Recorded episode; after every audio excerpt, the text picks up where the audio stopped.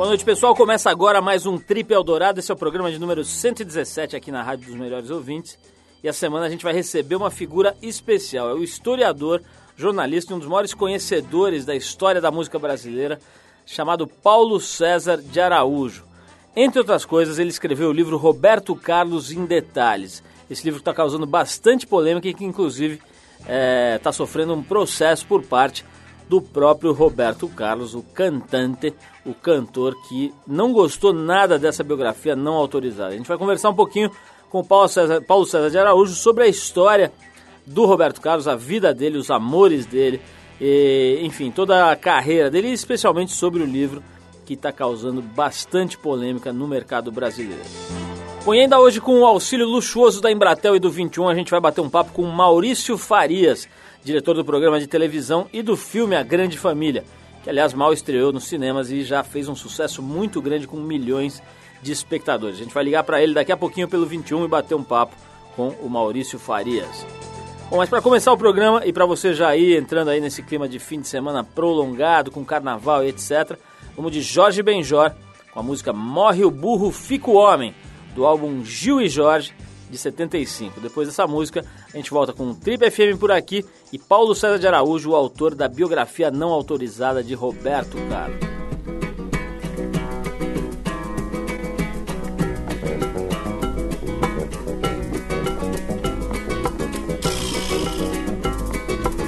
Se ela disser que não lhe quer mais,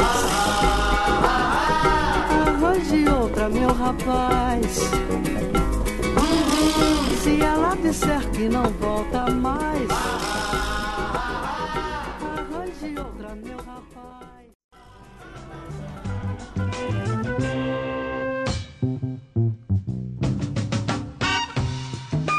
Estamos de volta, esse é o programa de rádio da revista Trip.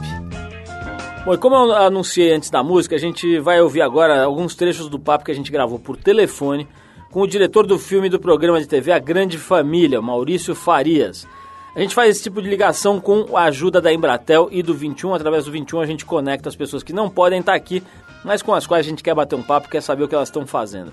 Vamos então mandar um 21 e saber o que o diretor do, da grande família, Maurício Farias, tem a dizer. No primeiro trecho do papo, por exemplo, com o Maurício, ele comenta se o elenco do filme é como um time de futebol, que quando junta muita estrela dá problema. Vamos ouvir. Olha, é a parte difícil é sempre a, a exigência, né, assim, os, os, objetivos artísticos e profissionais do grupo são sempre é, é, objetivos assim, procura-se fazer o melhor, procura-se sempre ter um resultado bom, né? Então é, é, trabalhar com um grupo desses, ele na verdade isso, isso acaba transformando no, no, numa coisa positiva, porque isso empurra sempre o trabalho para um resultado melhor, né? Você está sempre exigindo mais de si mesmo, sempre exigindo a equipe, sempre exigindo mais de si mesmo, e os próprios atores e o próprio grupo exigindo mais de si mesmo. Nesse segundo trecho do papo com Maurício Farias, ele comenta o fato da próxima temporada da série se apropriar de acontecimentos do filme e fala se esse tipo de ligação foi programada ou não isso não estava programado não. A gente quando pensou no filme, a gente sempre procurou tratar o filme como uma coisa é, única, porque a gente tinha uma grande preocupação em fazer, a, a, ao escolher a história, ao fazer a adaptação do programa é, é, para o cinema, fazer com que aquilo realmente fosse um, um, um, um achado para o cinema, ou seja, uma trama, uma ideia que só pudesse, que se desenvolvesse melhor no cinema. Então a gente achava que isso era uma coisa independente. Para nossa surpresa, a gente começou a perceber que o fato da gente estar debruçado sobre o mesmo universo, o fato de estar analisando é, é o nosso próprio programa, é, a, fez com que a gente é, amadurecesse o programa, rediscutisse o programa, e isso acabou é, retornando para o programa, né? Então, um, um, fato que a gente já vinha observando dentro do seriado, que era uma certa permanência e uma, e uma certa continuação de histórias, temas ah, ah, que aconteciam nos episódios passarem para o outro, a gente acabou vendo isso acontecer também com o filme. O filme, é, com certeza, hoje faz parte da história do programa. Legal, é isso. A gente agradece aqui ao Maurício Farias e também à Embratel, ao 21, que tem facilitado esses encontros com as pessoas que estão longe da gente fisicamente, mas que estão bem perto do ponto de vista de identificação e de assunto. É através da, do 21 que a gente consegue conectar essa galera por telefone. E daqui a pouquinho tem Paulo César Araújo, autor do livro Roberto Carlos em Detalhes. Mas antes a gente fica com mais uma música, a gente vai com outro artista que terá sua vida e obra registrados em livro em breve aqui no Brasil. Frank Zappa. A música é Plastic People do álbum You Can't Do That on Stage, do ano de 1988. Vamos lá.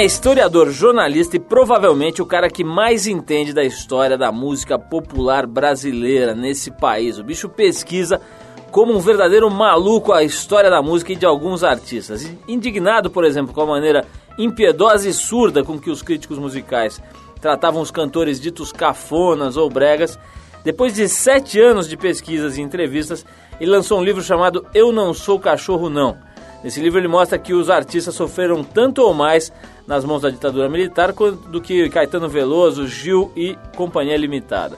Esse livro inclusive se originou da sua dissertação de mestrado para a faculdade Unirio, já que o projeto foi recusado pela Unicamp porque, segundo o autor, os intelectuais de Campinas sentem enjoo quando se fala em música brega.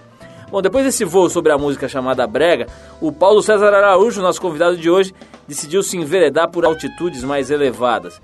E depois de 15 anos de extensas pesquisas estudos, foi atrás de tudo quanto era material possível, ele lançou a obra Roberto Carlos em Detalhes.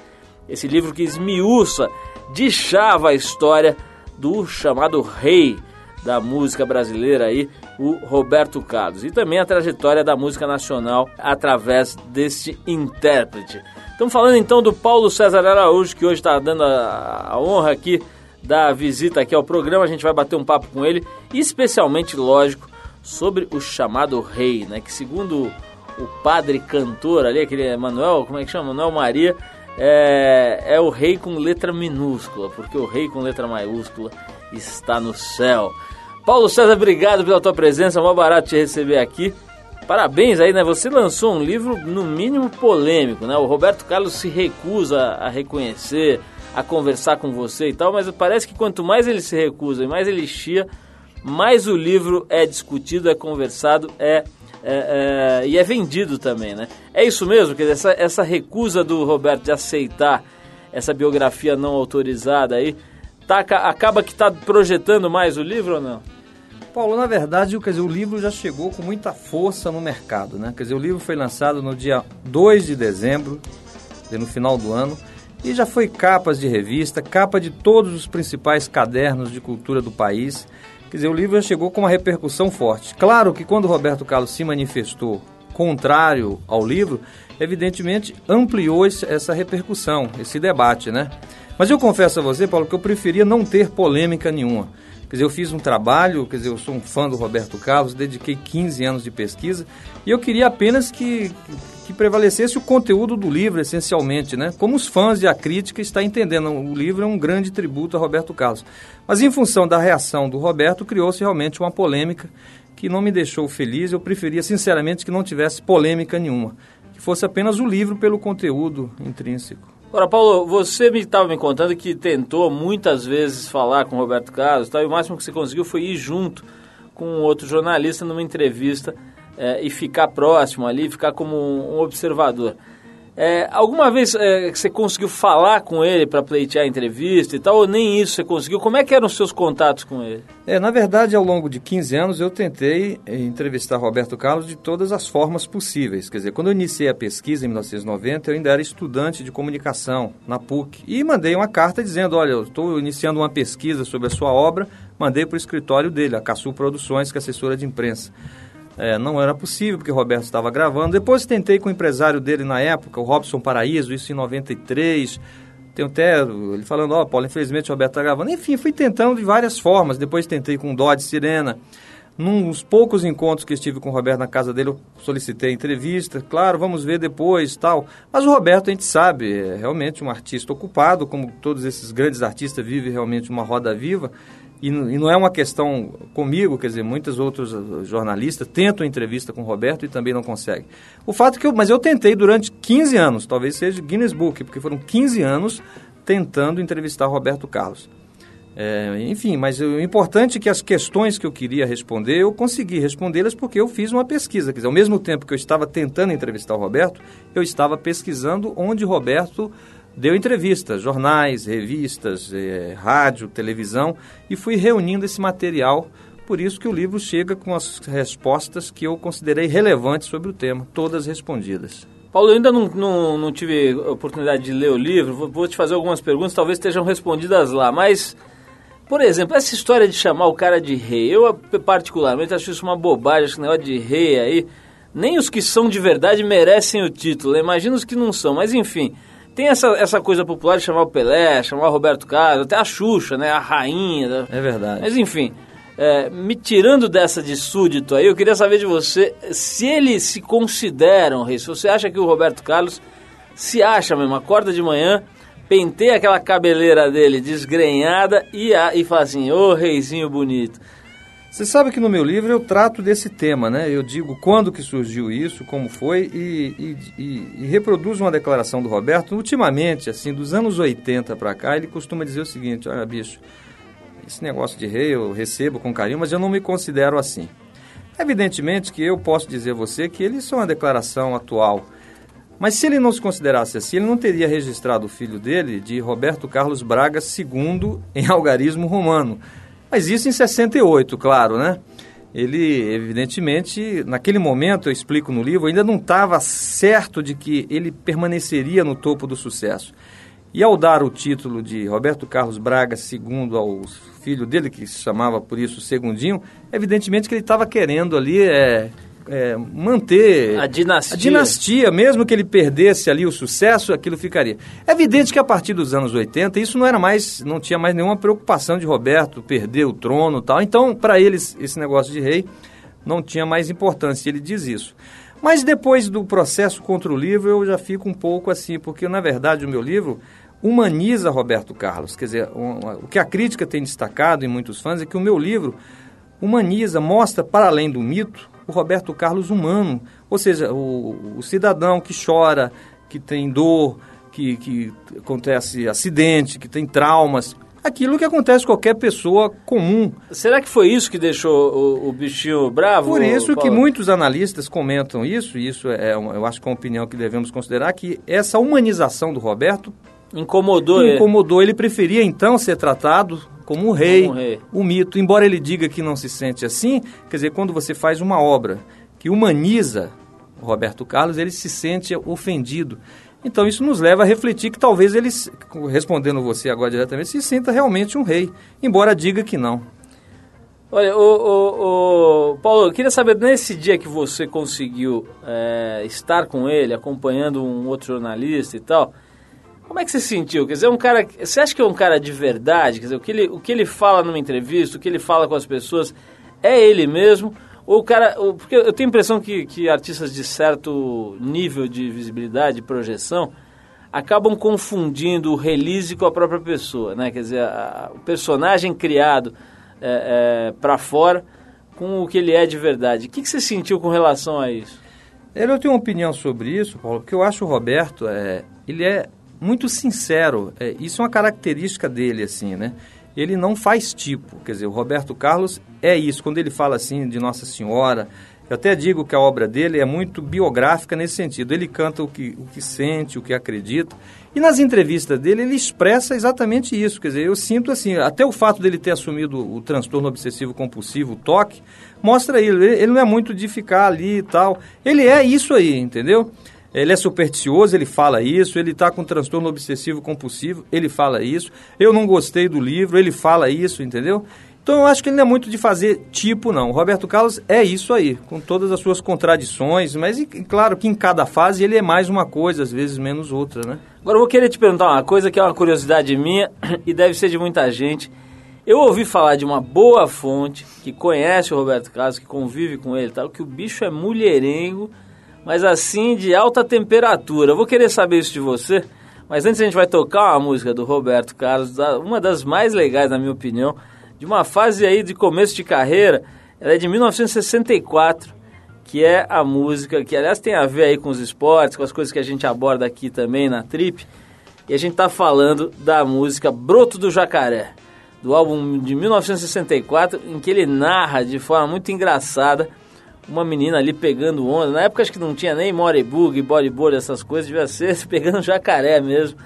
E, bom, vamos ouvir a música do disco É Proibido Fumar de 64 depois vou querer saber do Paulo se o Roberto Carlos é o comilão de Jacarepaguá ou não. Vamos lá.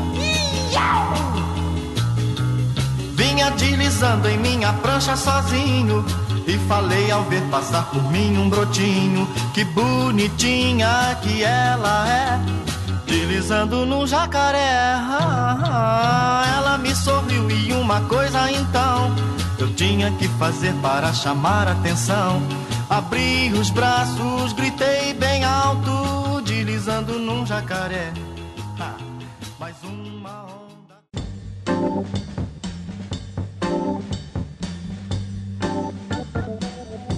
Bom, estamos de volta. Se você ligou o rádio agora, esse é o programa da revista Trip. Estamos aqui então no Trip Eldorado, conversando hoje com o Paulo César de Araújo que, entre outras coisas, escreveu esse livro que está causando muita polêmica e também que está recebendo muitos elogios da crítica, é bom que se diga. O livro se chama Roberto Carlos em Detalhes, uma espécie de biografia, uma história mesmo, né, da vida do Roberto Carlos, que muita gente gosta de chamar de rei.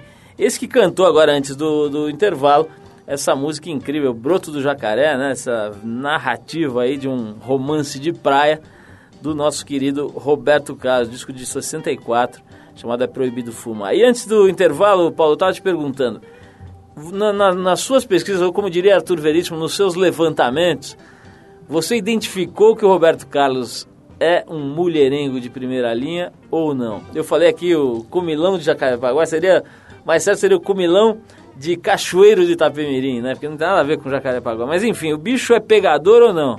Você sabe que isso aí é, o próprio Roberto, na fase da Jovem Guarda, Roberto como um artista pop, e no caso do Brasil, o maior artista da música brasileira, ele sempre foi muito assediado, como é assediado Mick Jagger, Paul McCartney. Então você identifica fases na carreira do Roberto. Por exemplo, na, Jovem Guarda, evidentemente, o próprio Roberto Carlos confessa isso, né? Sou do tipo que não gosta de casamento e tudo que eu falo e faço é fingimento, onde eu tenho, tem, existem mil garotas, uma em cada lugar. Ele mesmo diz isso, que existem mil garotas, uma em cada lugar para ele. Na música O Calhambeck ele também fala isso, existem mil garotos querendo passear comigo. E o livro relata depoimentos de pessoas que falam isso, que nessa época aí realmente Roberto era mulherengo. A Vanderleia fala isso, o Vanderlei Cardoso num depoimento, e o livro coloca isso nessa fase do Roberto Carlos, evidentemente. Agora, depois, o, a paixão de Maria Rita, evidentemente, Roberto Carlos vive um amor intenso, né? Que ele diz eterno. Mas na fase mais jovem, como todo artista pop, né? Ele realmente foi muito assediado pelas mulheres. E ele próprio diz isso nas músicas. Pois é, teve uma. Esses dias teve uma, uma reportagem no, no Jornal Estado de São Paulo sobre essa, essa história dele fazer shows em navios, né? Aliás, a gente já cobriu isso na Trip também, mandamos o Chico Sá a bordo, né?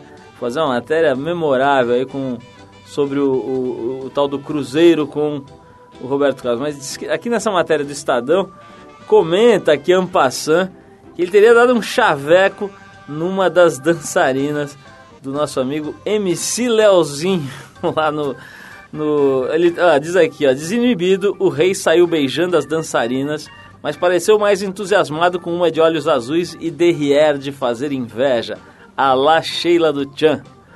E aí a, o repórter entrevista a moça e ela diz o seguinte: Já estou com o Leozinho a uma cara, mais de um ano.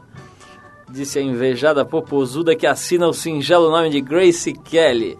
Quer dizer que o rei teria dado um chaveco na princesa de Mônaco, aqui versão MC Leozinho. É a notícia fresquinha, né? Fresquinha, pô, acabou de sair. Mas, ô, ô Paulo, tem um traço de arrogância no Roberto Carlos? Porque também eu não acredito nessa história de cara sempre bonzinho, ô oh, bicho, não sei o que e tal. Eu, eu já perguntei isso pro filho dele, já esteve aqui o segundinho, né, que é o, que é o Dudu que é amigo nosso, já teve aqui várias vezes, aliás, um cara genial. E eu perguntei isso pra ele e vou perguntar pra você. Você acha que o Roberto Carlos é meio xarope, meio maluco? Quer dizer, ou, é, ou essa imagem do cara todo bonzinho, religioso e tal, corresponde 100% à verdade dele? Bom, é um misto das duas coisas. Quer dizer, ele é, é religioso, isso aí é fato, né? Ele, ele vai à missa, ele comunga, ele, ele reza, ele faz as preces. Ele é efetivamente religioso. Ao mesmo tempo, ele sofre de transtorno obsessivo compulsivo, isso admitido por ele mesmo. É, ele está fazendo tratamento, diz que melhora, mas eu quero uh, observar aqui, Paulo, que isso é um traço comum, não do Roberto, né? Essa coisa de a gente achar que o artista, eles parece que chega a um determinado ponto que fica realmente difícil conviver com essa, com essa coisa do mito. E você vê, Roberto, está se tratando do transtorno obsessivo compulsivo. Elvis Presley teve que se tratar de outras coisas. Elvis Presley também não conviveu muito com aquilo. Aquilo causou alguma coisa na cabeça dele. John Lennon também, quando John Lennon morreu, ele já estava também lá numa fase delirando, ouvindo vozes com Cosmo, né? Quer dizer, Michael Jackson. Enfim, você pega esses grandes mitos aí, você percebe que eles entram realmente, assim, o João Gilberto também, quer dizer, esse grande mito da música brasileira, é, excentricidades, enfim, a gente percebe que todos eles, de alguma forma, desenvolvem algum traço, assim, que para nós, simples mortais, nós consideramos, pô, mas esse cara é meio esquisito, né? Então isso não é comum, é, não é simplesmente o Roberto Carlos. Eu identifico isso em vários mitos, assim, da cultura, né? Principalmente dessa cultura moderna. Eu imagino que nos anos 40, 50, um mito da, daquela época não tivesse essa carga. Então eu imagino, assim, por exemplo, um, um Tom Jobim, que começou nos anos 50, ali, talvez ele já não fosse tão forte sobre ele como é em cima do Roberto, do, do foi em cima do, do, do, John Lennon e do Michael Jackson, enfim. Então eu identifico isso, é um traço da, da modernidade, da cultura, desses artistas ídolos de massa. Paulo, tem, tem uma coisa aqui na, que eu estava lendo aqui, na, na no, enfim, na, na, no levantamento que a gente fez sobre o teu trabalho, é, que é uma espécie de é, revelação.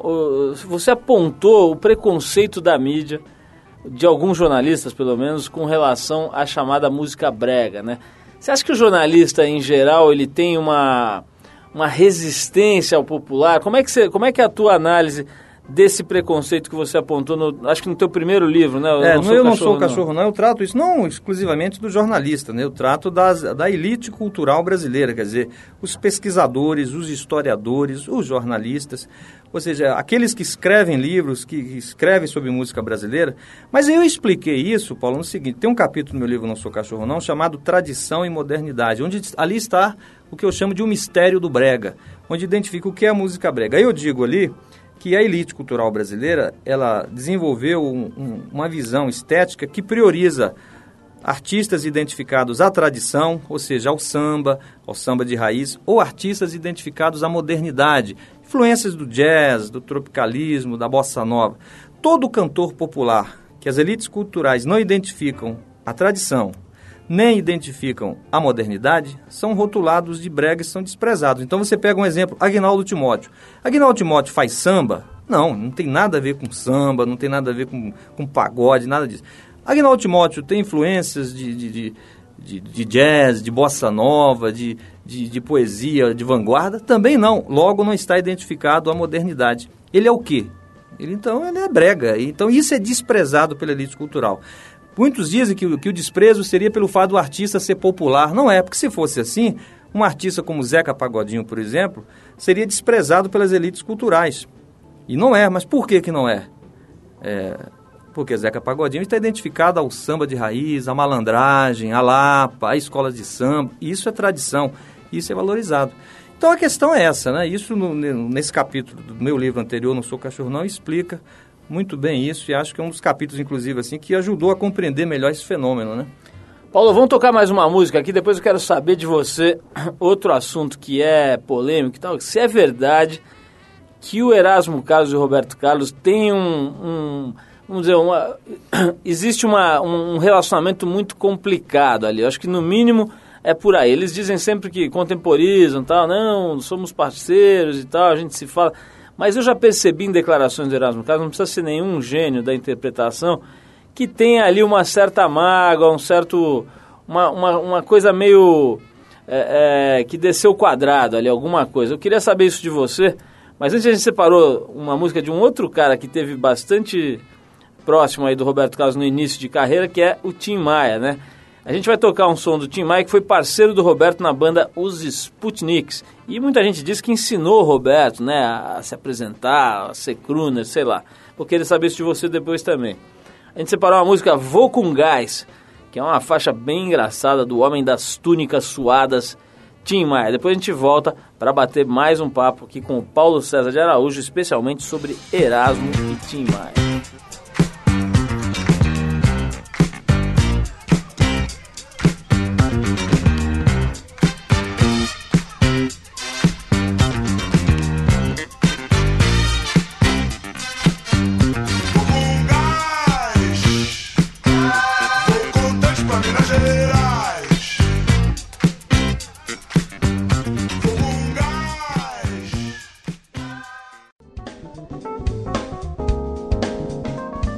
Ok, estamos de volta. Esse é o Trip Eldorado e a gente está hoje conversando com Paulo César de Araújo. Paulo César que escreveu o livro sobre a obra do Roberto Carlos, sobre a história do Roberto Carlos, chamado Roberto Carlos em Detalhes. Esse livro que o Roberto Carlos insiste em não reconhecer, em, enfim, não, dizer que, que, que a história não é bem essa e tal. Mas o fato é que o livro está sendo muito elogiado pela qualidade da pesquisa, né, pela seriedade do trabalho. Paulo, antes da gente tocar esse som do Tim Maia, eu estava te perguntando sobre o Erasmo Carlos. A impressão que eu tenho é de que a coisa não está exatamente redonda entre os dois, bem resolvida e tal. Os dois contemporizam, botam panos quentes, mas a impressão que dá é que da parte do Erasmo deve ter tido um período ali em que o Erasmo se sentiu diminuído, ou enfim, com pouca, pouco acesso ao amigo e tal. Como é que a tua, você que pesquisou isso a fundo durante 15 anos, qual que é a real desse relacionamento? Bom, em relação à dupla Roberto Erasmo, eu, eu revelo uma briga histórica que eles tiveram em 66, né? Em 66 eles ficaram um ano sem compor, é, praticamente só falando ali no, ao vivo no Jovem Guarda, mas nos bastidores não. E uma briga por uma questão de vaidade, né? É, Roberto Erasmo, quer dizer, já estavam fazendo várias canções, mas na época a, a imprensa acreditava que o Erasmo fosse o compositor das músicas e o Roberto apenas o, o intérprete, porque era comum isso na época, né? Eu identifico isso, por exemplo, Nelson Gonçalves, ele cantava, Adelino Moreira fazia as músicas, né? O Temar Dutra cantava, Jair Amorim e Valdo Gouveia faziam as músicas. Era mais ou menos assim, não tinha essa coisa da figura do cantor-compositor. Então, quando o Roberto surgiu, compondo Roberto Erasmo, ninguém levava Erasmo a sério como cantor e ninguém levava Roberto a sério como compositor. Acreditava-se que a música que Roberto gravava era apenas de Erasmo. E teve um programa lá do Wilson Simonal que Erasmo foi homenageado em 66 como um compositor do ano. E não foi dito no programa que aquelas músicas, evidentemente as músicas que ele cantava e que o Roberto cantava, eram da dupla, eram músicas de Roberto Erasmo. E quando Erasmo foi receber o prêmio, também não disse: Olha, bichas, quero também agradecer aqui o meu parceiro não falou nada. O Roberto então ficou furioso, achou aquilo a gota d'água. Erasmo até conta lá para mim na entrevista que o Roberto veio dar esporro nele, ele deu esporro no Roberto, ficaram os dois se esporrando e um ano separado. Então você percebe ali que teve um problema ali nesse momento. Mas depois disso, o Roberto retoma a parceria com Erasmo e eles produzem as grandes obras deles a partir daí, 67, 68, a fase Soul. Eu noto que ultimamente, quer dizer, o Roberto, por uma questão aí, é, até provavelmente, não só da tragédia de Maria Rita, como do transtorno obsessivo compulsivo, ele foi ficando cada vez mais recluso. e não apenas do Erasmo, mas de outros amigos dele, né? Eu acredito que Erasmo gostaria de ter maior presença no, na, na, com Roberto Carlos, né? Embora Erasmo não tenha verbalizado isso assim, ele não diz que tem problema nenhum. Mas eu percebo que, era, dependendo, se dependesse do Erasmo, a, tanto a parceria quanto a amizade seriam mais próximas, né? E isso não acontece por uma característica da personalidade do Roberto Carlos. Não vejo mais nenhum problema assim de rancor, nada disso. É apenas o Roberto é cada vez mais recluso. Inclusive, as músicas que ele faz para Maria Rita agora, nesses últimos anos, não é mais a parceria Roberto Erasmo. São músicas apenas por Roberto. Roberto não divide mais com Erasmo músicas que ele faz para Maria Rita, que ele acha músicas muito é, pessoais, íntimas, né? pessoais. O que ele compõe com Erasmo são temas gerais, quer dizer, músicas para Jesus, música para a natureza, ecológica, entendeu? Mas eu acho que isso era. O Erasmo gostaria de continuar a parceria como sempre foi. Paulo, e o, e o, nosso querido amigo Tim Maia, né? Aquela figuraça, aquele Grande, ícone... inesquecível Inesquecível e de uma qualidade musical que acho que está no nível das maiores figuras do mundo Sem aí. Sem dúvida, sim. Agora, tinha também alguma coisa ali de ruído nessa relação, porque os caras começaram meio juntos, né? Eu acho que eu já ouvi dizer que o Tim Maia tinha ensinado é, o Roberto Carlos a, a, tocar violão ou a cantar, sei lá o quê. Qual que é a real desses dois aí? Tico, no livro Roberto Carlos em Detalhes, eu conto em detalhes essa relação de Roberto Carlos e Tim Maia. Na verdade, ele não ensinou o Roberto a tocar violão, porque quando o Roberto conheceu o Tim Maia em 57, Roberto já sabia tocar violão. Já, ele começou aos nove anos na cidade dele como cantor, aprendeu as primeiras posições, então ele já sabia tocar violão. Na verdade, o Timaya ensinou Erasmo a tocar violão, ah. quer dizer, o professor, as primeiras posições de, de, de violão que, que Erasmo aprendeu foi com o Timaya. Mas o Timaya ensinou para Roberto uma coisa importante, que foi, primeiro, uma batida, porque o Roberto vinha, quando conheceu o Timaya em 57, ele vinha de uma tradição de samba-canção. Roberto cantava bolero nas rádios lá em Cachoeiro, na infância. Chegou em Niterói em 56, e se influenciou bastante por Tito Madi, por Dolores Duran. Então ele vinha desse universo. E quando ele conheceu Tim Maia, quer dizer, Tim Maia já influenciado ali pelo rock, Little Rich, fazendo aquela batida pulsante, metálica. Aquilo para Roberto foi uma revelação. Ele conhecia alguém que. E ele relata, né? Que ele foi para casa no dia que viu o Timaya tocar pela primeira vez e tentou reproduzir aquele som que Timaya tirava na violência. Então, na verdade, foi uma influência para o caminho do rock. Nesse sentido, Timaya teve uma influência em Roberto. E juntos eles fizeram os Sputniks, que foi a primeira banda do, do, do Roberto Carlos, assim, né, aqui no Rio de Janeiro, junto com Timaya. Então, é, foi isso aí, quer dizer. Mas, na verdade, o Timaya ensinou o Erasmo a tocar violão, não o Roberto. Paulo, e, a, e a, a, questão dos grandes traumas da vida dele? Eu, eu consigo identificar a coisa, obviamente, do acidente lá em que ele perdeu a perna.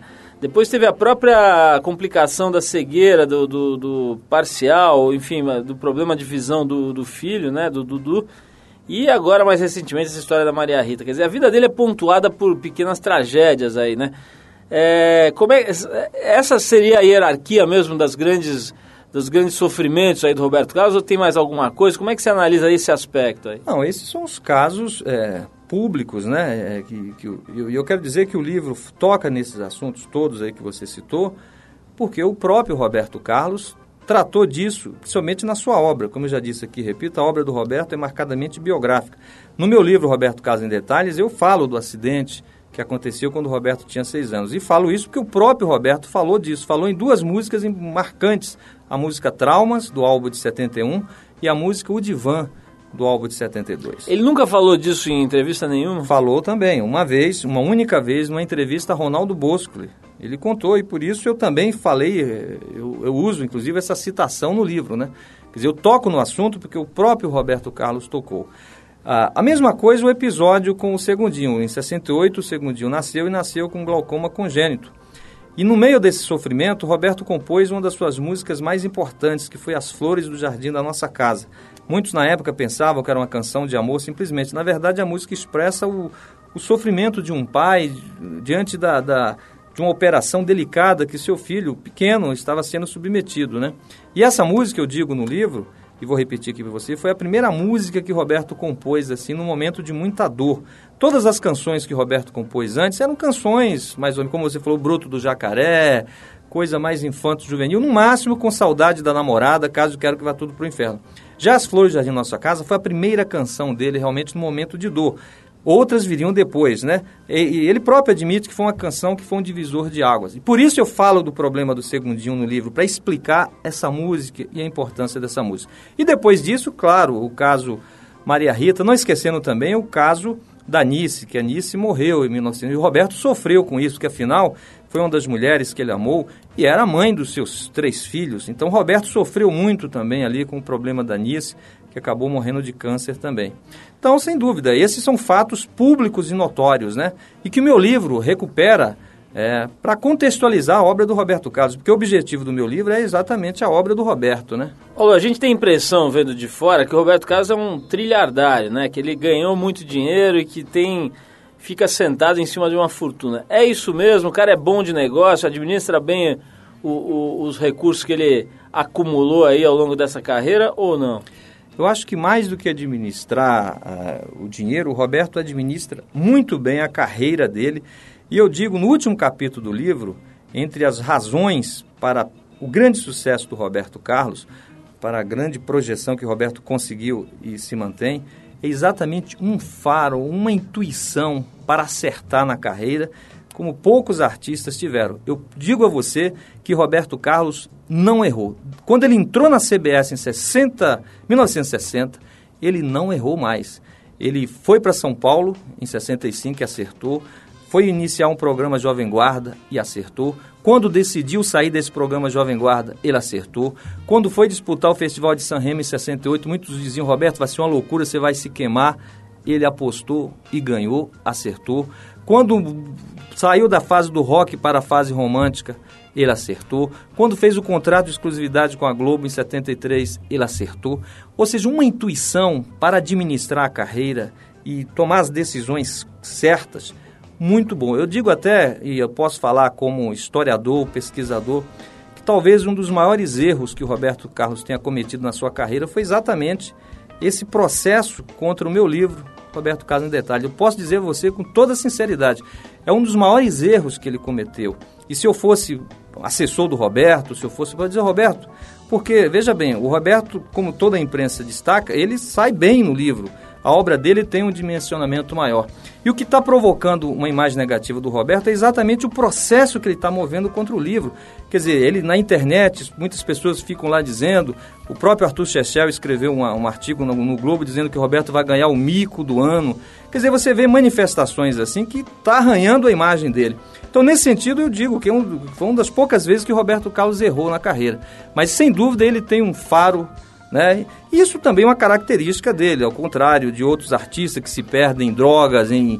O, Roberto, é nesse sentido, é bastante equilibrado. Né? Paulo, acho que foi muito legal, deu para dar uma panorâmica aqui na, na história do, do, do teu livro e na história do, que, que gerou o teu livro, que é a história da vida desse artista que é, no mínimo, curioso, né? Realmente uma figura única. Ele, desde o Calhambeck lá na Jovem Guarda até agora, o cara tá lá e de alguma forma encanta a população, as pessoas gostam e se, e se, é, se veem refletidas naquelas letras, nas músicas e tal, ou seja, uma figura interessante.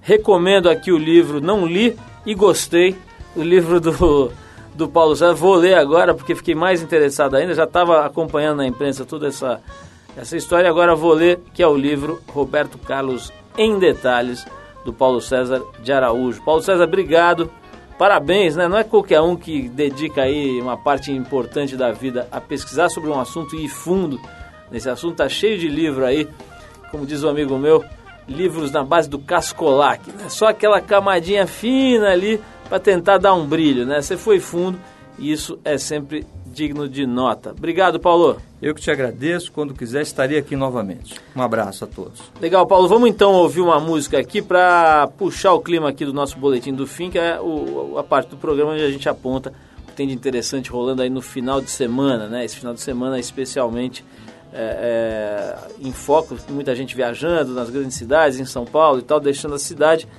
pra, por conta do carnaval. Então a gente vai tocar um som que já deixa a galera no clima de estrada, aí no clima de relaxamento, que é a música de um dos maiores artistas é, da Jamaica, do reggae, dessa vertente da música no mundo, que é o Peter McIntosh, ou mais conhecido como Peter Tosh. A música é What You Gonna Do, do disco Legalize It, do ano de 1976. Esse cara já tocou aqui no Brasil, muita gente não sabe. Tocou inclusive no AMB. Vamos lá então de Peter Tosh, depois da música a gente volta com o Boletim do Fim.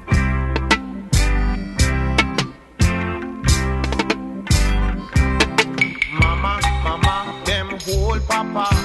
Say them charge him for If me never jump to fence, them hold me too